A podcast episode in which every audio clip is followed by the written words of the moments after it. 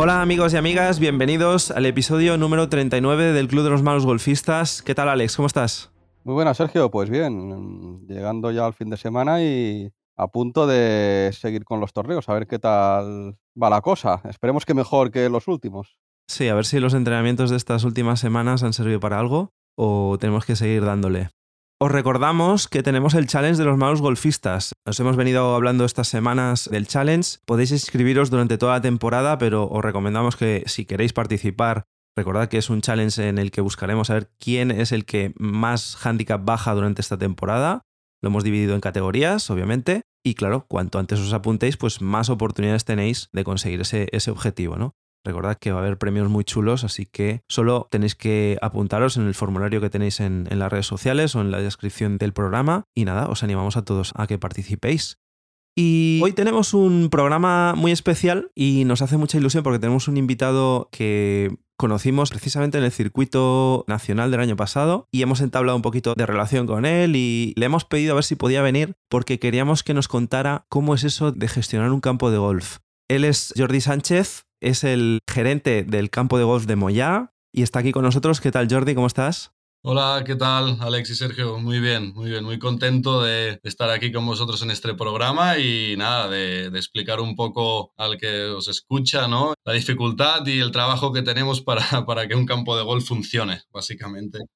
La verdad es que es un tema muy interesante porque hay veces que pensamos que todo el mundo dice, no, es que el golf es muy caro, los estereotipos y demás, pero realmente, aunque hemos hecho algún estudio, no sabemos lo que cuesta un campo de golf ni mantenerlo. Y a lo mejor, gracias a eso, podemos entender el porqué de los precios de los campos de golf, ¿no? Por eso estamos muy contentos de poder contar con alguien como tú que vive el día a día de gestionar un campo de golf. Claro, nos imaginamos lo que hay detrás de un campo de golf y todo lo que implica, pero los que no vivimos de eso, pues nos cuesta o no sabemos a ciencia cierta todo lo que hay detrás, ¿no? Y luego seguramente haya gente que nos escuche que a lo mejor estaría interesado en hacer una carrera laboral relacionada con el golf, que a lo mejor no tiene el nivel para jugar profesionalmente o, no le gusta eso de dar clases y le gustaría pues a lo mejor estar más a nivel de gestión en un campo de golf, ¿no? Entonces, pues bueno, tocaremos a ver cómo llegó Jordi a ser el gerente de campo de Moyá. Jordi además es preparador físico y colabora con la Federación Catalana de Golf en un programa de tecnificación que tienen, así que estás metido en un montón de fregados, Jordi. Sí, la verdad que el tema del mundo del golf siempre me, ha apasionado. Eh, de pequeño ya empecé a jugar. Llevo desde los, creo que 6, 7 años que empecé pues involucrado en diferentes temas, tanto de preparación física, también hecho de Cádiz en algún jugador, Alejandros Matches. Fuimos a Austria y todo a hacer la, la PQ del European Tour y he hecho algún campeonato de España también y bueno, de, de Cádiz. Y nada, aquí con la expectativa siempre rodeada de un club de golf, me gusta trabajar en el aire libre y así combinando un poco las tareas de campo y gestión, pues al final es un poco mi día a día, ¿no? ¿Cómo empezaste con esto del golf? ¿Cómo te picó el, el gusanillo del golf cuando eras joven? Bueno, la verdad es que el, deporte del, golf em, por sí solo yo creo que no te sale si alguien de tu alrededor no, no te pica, ¿no? es un deporte que ya tienes que esto, ir a un club, tienes un material que no es que sea muy barato, pero tampoco es muy caro, ¿no? Y la verdad que empecé por mi padre. Mi padre empezó a jugar en el antiguo golf de Westbers, que ahora es el Golf Gaudí yo recuerdo de pequeño ir agarrado a la bolsa de mi padre, imagínate lo pequeño que era, ya él tirando del carro, yo enganchado allí como un mono, básicamente cuando me cansaba. Y nada, luego empecé a jugar, a competir, eh, fui al CAR, al Centro Alto Rendimiento de Barcelona, de los 14 a los 17 años. Y luego estaba en una edad que o te ibas a Estados Unidos, la mayoría se fueron a Estados Unidos, o si te quedabas aquí, compaginar una carrera universitaria con una carrera golfística era muy difícil y bueno, decidí no ir al paso allí porque tampoco me veía, la verdad, me veía en Estados Unidos ni a nivel profesional porque mi nivel se, como se estancó un poco. Y nada, me decidí pues, por formarme, estudiar ciencias y la física del deporte, me especialicé en Sport and Management y bueno, de momento hasta aquí. Sí, porque tú has compartido quinta con gente que ahora mismo está a tope, ¿no?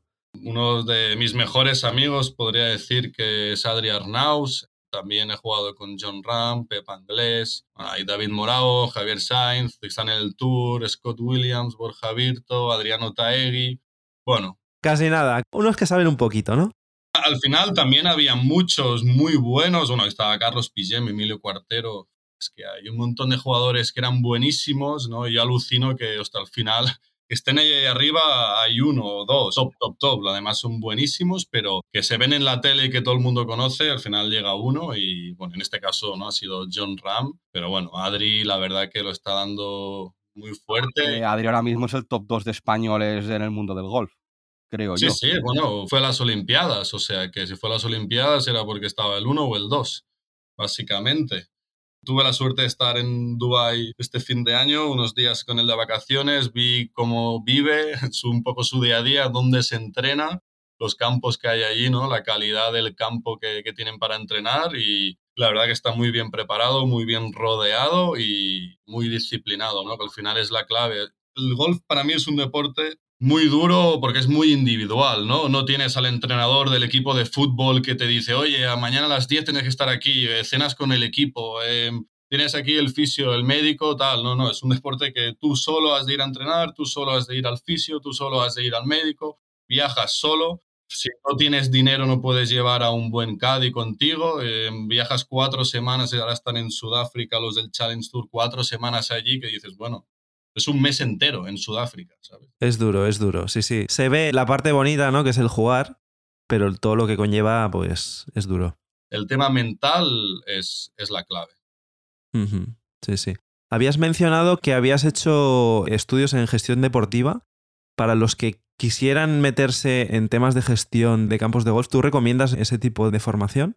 Sí, sí, o sea, lo recomiendo 100%. No he hecho de momento ninguna específica de campos de golf ni clubs de golf, sino era un MBA de Sport and Management, que era a nivel general y bueno, pues te enseñaban todos los aspectos, sobre todo de, de marketing, programa de captación, un poco de finanzas, un poco de vender los productos, los eventos a nivel general y luego tú poco a poco pues vas haciendo el camino, vas viendo qué es lo mejor para ti, te has de situar en el sitio donde estás, que bueno, luego hablaremos ¿no? de Moya, que es un sitio muy, muy difícil, pero bueno, con el trabajo bien hecho se puede sacar para adelante, ¿no? Pero sí, la formación evidentemente siempre va paralelo para mí, ¿no? A, la, a, tu carrera profesional siempre es de estar formándote.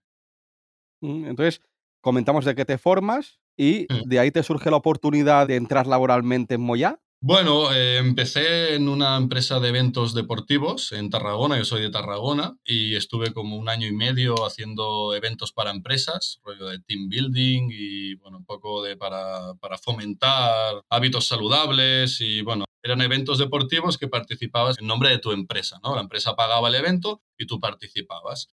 La verdad que iba muy bien y el COVID pues cerró. Básicamente pues, no, se acabaron los eventos y fuera. Y a raíz de eso, bueno, pues en un portal de anuncios, ¿no? Eh, vi este anuncio de que buscaban a un gerente de Golf Moya y, bueno, pues hablé primero con Adri Arnaus, luego me senté con su padre, fui allí, me enseñaron el proyecto que querían hacer y me gustó la idea y, bueno, ahora ya llevo dos años allí dándolo todo. Y bueno, eh, desde que eh, Adri quiso también y su padre invirtieron un poco en el club, lo modificaron y realmente hay que decir que creo que han sido cuatro años de modificaciones, nuevos hoyos y ahora el campo ya está finalizado, por decir algo, ¿no? Lo que es el campo. De hecho, como curiosidad, nosotros jugamos el año pasado en el circuito de Quinta.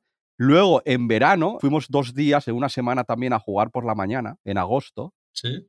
Y recuerdo que era cuando estabais montando el nuevo Par 5, que no lo hemos probado todavía. Sí, donde está ahora el Par 5, antes era el antiguo parking. Sí, correcto. Vimos que estaba como en proyecto, que juntaba el Par 4, que era el antiguo hoyo 7, con el Par 3, que era el hoyo 1, si no recuerdo mal. Sí, exacto. Que hace bajada y acabas en el green de abajo del parque. En el green del antiguo, bueno, sí, ese green también es nuevo, 2020 de ese green. O sea, imagínate. Se ha modificado todos los hoyos menos dos o tres, yo creo. Y yo empecé haciendo el green del hoyo 8 antiguo, que vosotros conocéis, un green de tres pianos.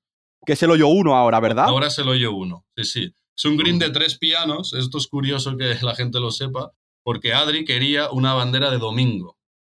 Y una bandera de domingo quiere decir arriba del todo. Arriba de todo, difícil. Arriba del todo, em, tres pianos, creo que hay tres metros de largo por cinco de ancho y la bandera la quería allí. Es muy chulo ese green, es muy chulo. De hecho, creo recordar que Sergio sacó foto. Sí, sí. desde, desde la plataforma alta de ese green hacia la casa club. Sí, sí, sí. Luego decías que eres multitasking. Claro, eh, estamos hablando de un campo, obviamente es un campo pequeño, es un campo que está cerca de una localidad que no es Barcelona, no es Madrid. Obviamente, pues tenéis los recursos que tenéis y, y la inversión que tenéis. ¿A qué te dedicas? Porque harás multitud de cosas ahí en el, en el campo. Sí, a ver, em, básicamente mis principales funciones son tema de las redes sociales, llevo la página web, llevo todo el calendario de competiciones, todos los convenios colectivos, eh, a su vez estoy allí en tareas de, administración, llevo todo el tema de la tienda, tema de restaurante, intento ayudarle a nivel de torneos, pues oye, yo intento hacer un pequeño presupuesto para involucrar el tema de los desayunos, tema de un poco de aperitivo, ¿no? Para el finalizar de cada prueba. Y bueno, a ver si intentamos hacer un poco de escuela, si se puede hacer, aún no, pero lo intentaremos hacer y nada, eh, en general casi todo. Menos cortar el césped. Porque entiendo que, que, es un club que, para el que lo sepamos, ya está más o menos a una hora, hora y cuarto de Barcelona. 50 kilómetros de Barcelona, yo siempre digo entre Manresa y Vic.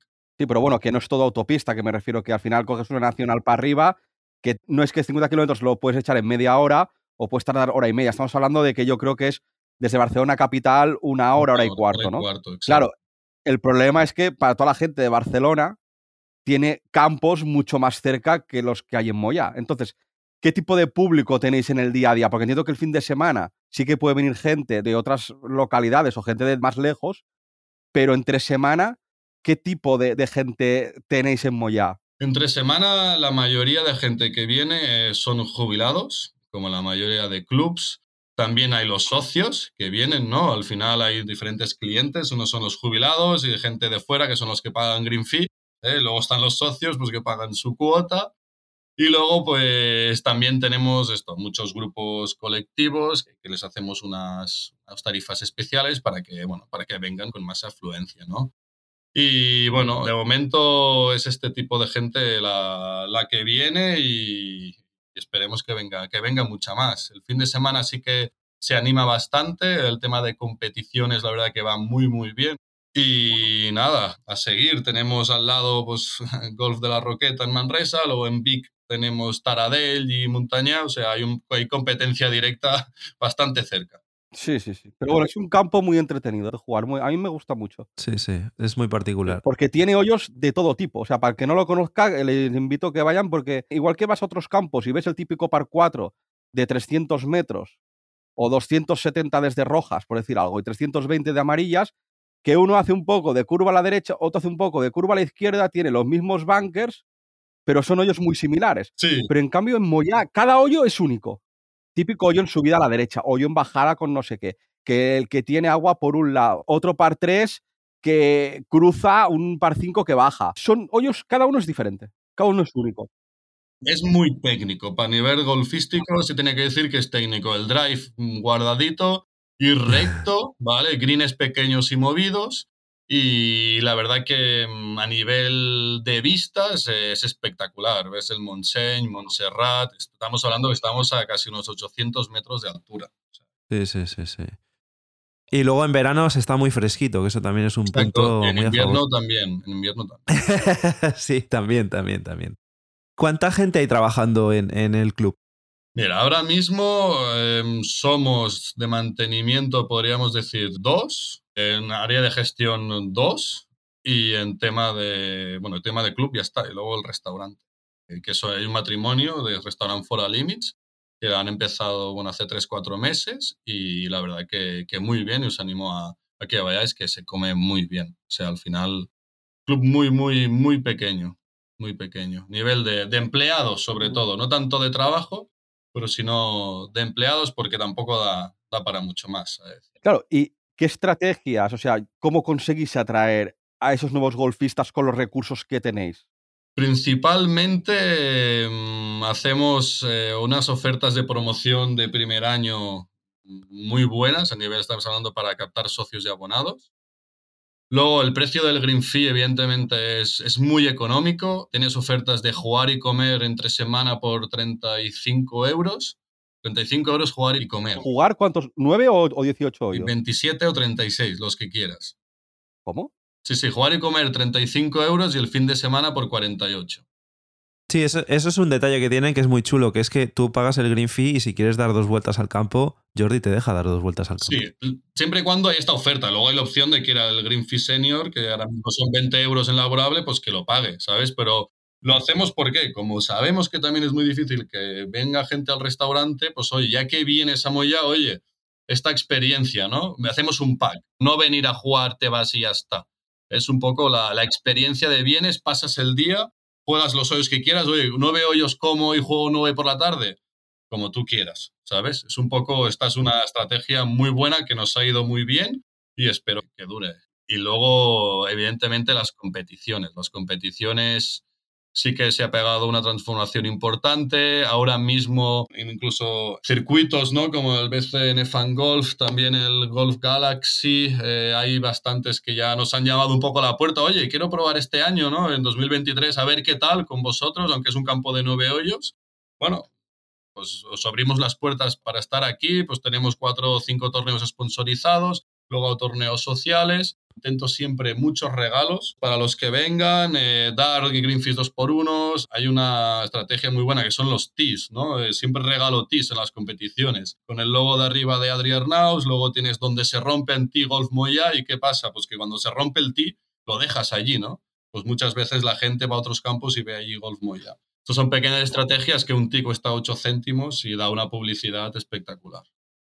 Hay que ser creativo y como veis, pues Jordi eh, lo aplica pero perfectamente. Bueno, yo creo que es el éxito de llevar un campo de que se ha demostrado sobre todo con Moya que campos pequeños con pocos recursos son capaces de transformar un campo a nivel de recorrido y poder tirarlo adelante. Sí, y además yo creo que es que lo están gestionando con cariño, que yo creo que eso es lo más importante, ¿no? Hay muchos clubes que son insustanciales. Tú llegas ahí, a lo mejor el campo es muy chulo, pero la casa club la gente que te atiende no hace nada porque tú vuelvas otro día, ¿no? Y campos hay muchos. Yo siempre lo digo que la gente que viene nueva la has de tratar como si fuera tu familia. Esto es lo principal. Si quieres que vuelvan, ¿no? Luego, oye, ves un grupo grande que te viene por primera vez, pues oye, les das un par de dos por unos y, y es más contento, porque al final la gente, si le das algo, es muy agradecida y también con la gente que juega golf, a lo mejor que no es socia de un club, sino que juegan diferentes campos, el tema ese de trato hace que el boca a boca avisen a otra gente, esa otra gente avise a otra gente y la bola se va haciendo más grande y más gente consigues que llegue a jugar en, en, tu campo de golf, ¿no? En este caso, Moya. Sí, sí, sí. Bueno, eh, exacto, exacto. Y quería mencionar un poco a nivel de pasión, ¿no? Al final allí eh, hay unos propietarios de unos terrenos que hemos de estar muy agradecidos que nos dejan un poco gestionar el campo y luego está también pues la familia Arnaus, ¿no? Que no hay que decir que la familia está totalmente involucrada, tanto la madre los terrenos empezaron porque eran del abuelo de, Adri, o sea, fue por, por, eso que empezaron alguna, algunos par, alguna parte, perdón, ¿eh? no, no todos, ¿eh? una pequeña parte, entonces empezaron allí. Luego empezaron, bueno, poco Adri a estar en Moyá, el padre Kim, ¿no? que gestionó el tema de Cancuyas, que lo, lo, hizo él realmente, entonces sabe bastante de esto.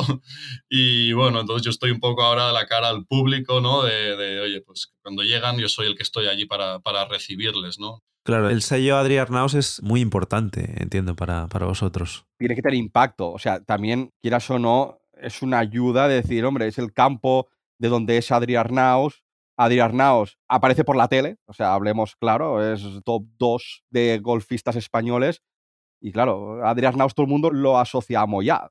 Sí, y aparte nos gusta mucho porque cuando si tú miras en el tour, la página del tour, en el golf que sale, ¿no? Es Golf Moya y, y él tiene una pasión por el golf que es increíble, ¿no? Encima ellos tienen una casa allí en medio de un hoyo yo siempre digo él pasó la pandemia allí entre un green y una calle, ¿sabes? O sea, él estaba allí durmiendo y, bueno, al final la pasión que, que desprende por el golf es, es, un loco, ¿no? Es un loco del golf.